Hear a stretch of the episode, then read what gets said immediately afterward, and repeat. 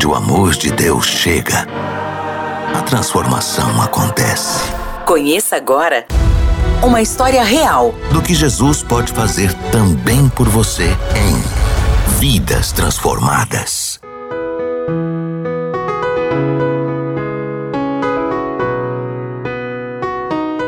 A igreja que eu ia aqui na Zona Norte de São Paulo, meus, meu avô, meus tios, bisavô, eles fundaram a igreja. Eu nasci numa, num lar batista, aonde desde criancinha a gente é acostumado a ir para a igreja, de domingo EBD, sábado tá nos cultos e tal.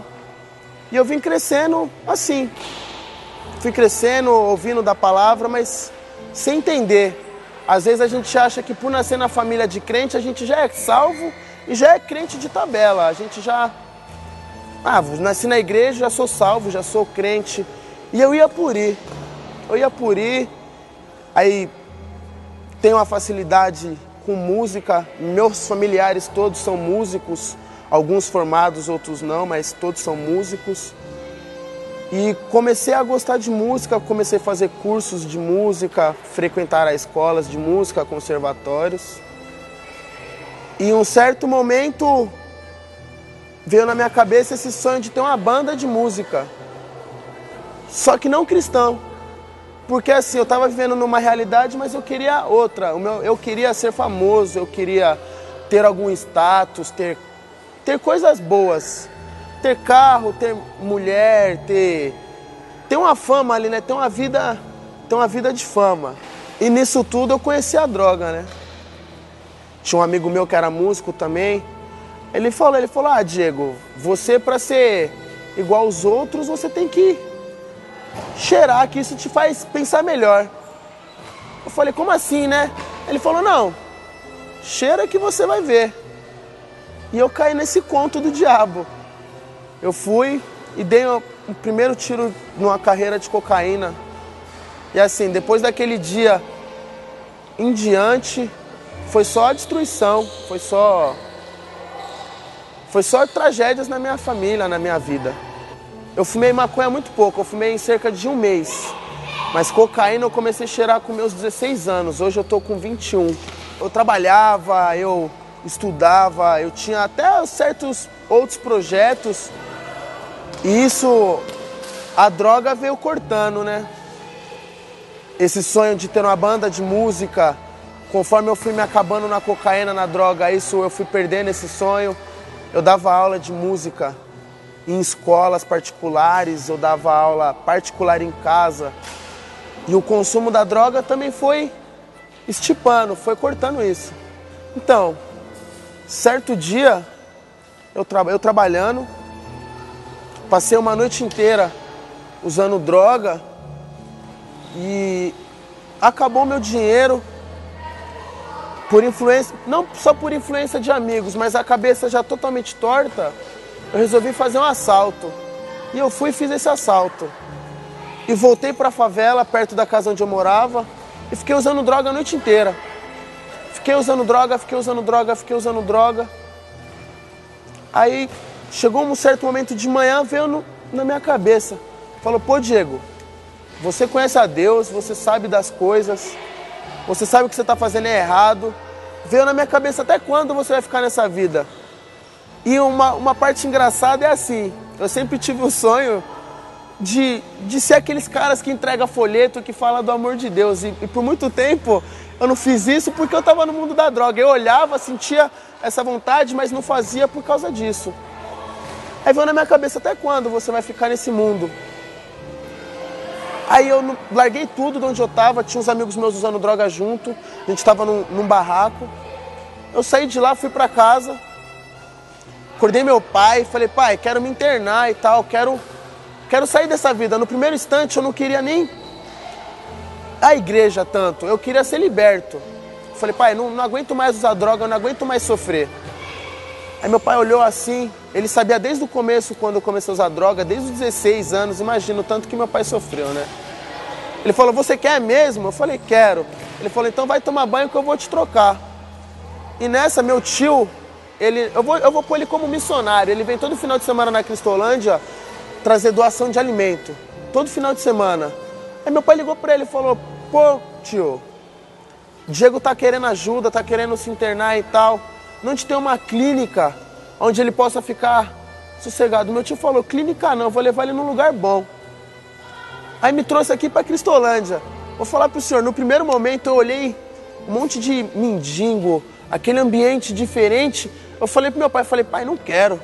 Meu pai olhou, mas você nem conhece. Eu falei, pai, a gente tinha outro contraste de vida, né?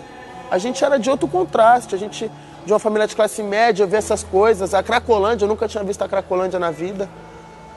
Aí meu pai falou, não, senta aí e assiste pelo menos o culto. Se você não gostar, a gente vai embora e procura uma clínica paga.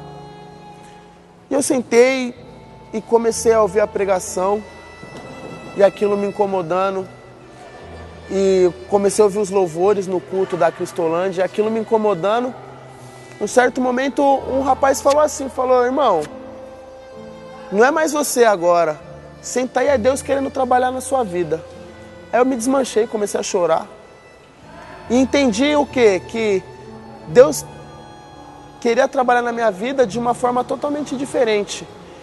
A partir do momento que eu decidi mudar, que eu falei, eu não queria mais usar droga, mas eu não parei só de usar droga, eu já me reconciliei com Cristo imediatamente. Eu vi todo o projeto, eu conhecendo a palavra, eu vi todo o projeto, eu vi que eu estava sendo inútil. Inútil. Então, assim, o projeto tem me ajudado bastante, eu tenho crescido espiritualmente. Graças a Deus eu conheci o amor de Cristo. Graças a Ele eu posso hoje buscar os meninos na favela, posso tentar mostrar um pouco do que Deus está fazendo na minha vida para eles, para eles verem que esse não é o caminho certo, que o caminho certo é Deus. Graças a Deus Ele está me dando o suporte que eu preciso. Não falta nada, não falta carinho para me dar preso, não falta palavra. Ah, graças a Deus, as coisas que eu gosto, como jogar futebol, joguei bastante tempo futebol, música, Deus me deu projetos para isso. Eu não estou fazendo nada fora do que eu gostasse de fazer, igual algumas pessoas falam: ah, eu tinha um ministério e fui chamado para outro. Deus não, Deus me quis nas coisas que eu gosto, que foi jogando bola e, e trabalhando na música.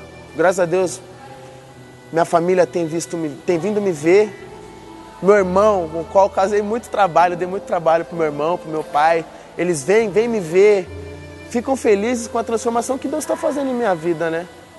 eu fui tirado de lá do fundo do poço da cocaína, das drogas, do roubo. Tô hoje podendo ajudar, né? Quem nem minha mãe, minha mãe fala assim que ela falou: "Eu não achava que você ia passar duas semanas tendo esse tratamento. Você já vai fazer três meses." E assim, não tenho não, não tenho data de ir embora, graças a Deus. É bem difícil, né? Porque igual você falou, a Cracolândia está bem perto eles muitas vezes fumam na porta, a gente fumava, a gente tem essa a carne ainda deseja.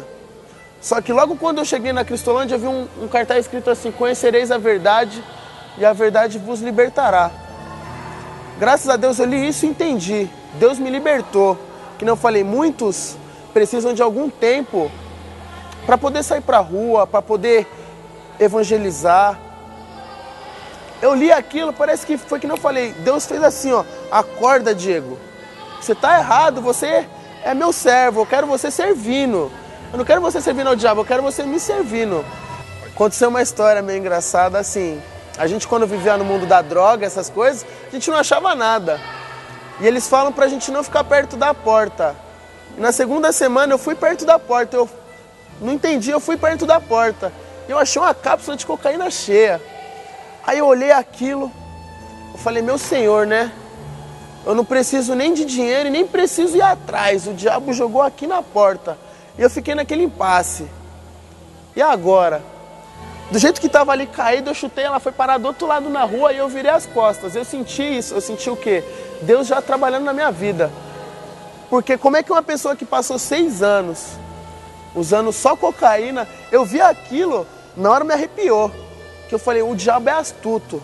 O diabo é astuto. O diabo usou do que eu mais gostava. E jogou ali na frente. Era só abaixar, pegar, não tinha. Pior que assim, não tinha ninguém, não tinha ninguém olhando, eu podia pegar e escondido no quarto usar ou em algum lugar usar. Só que Deus tocou no meu coração.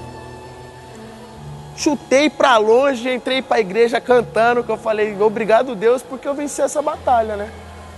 E aí foi assim, tá sendo assim. Assim, diz na Bíblia que o mundo jaz no maligno, né? E que a gente não pode andar conforme as pessoas do mundo. Eu, que nem eu falei, eu passei muito tempo vivendo na igreja, mas desejando as coisas do mundo. E o mundo é do diabo. Essas coisas que a gente vê lá fora, eu achava que eu ia encontrar felicidade, que eu ia encontrar alegria buscando essas coisas mundanas. E é, e é mentira.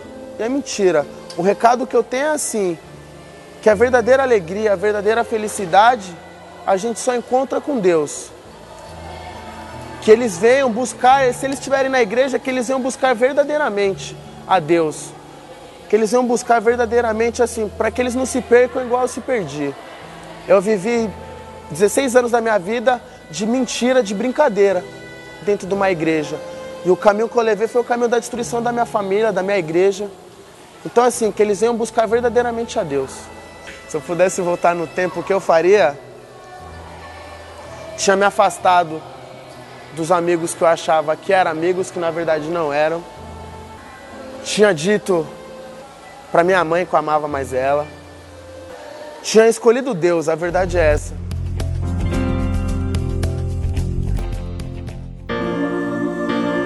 Onde o amor de Deus chega, a transformação acontece. Vidas transformadas. Aqui, na 316.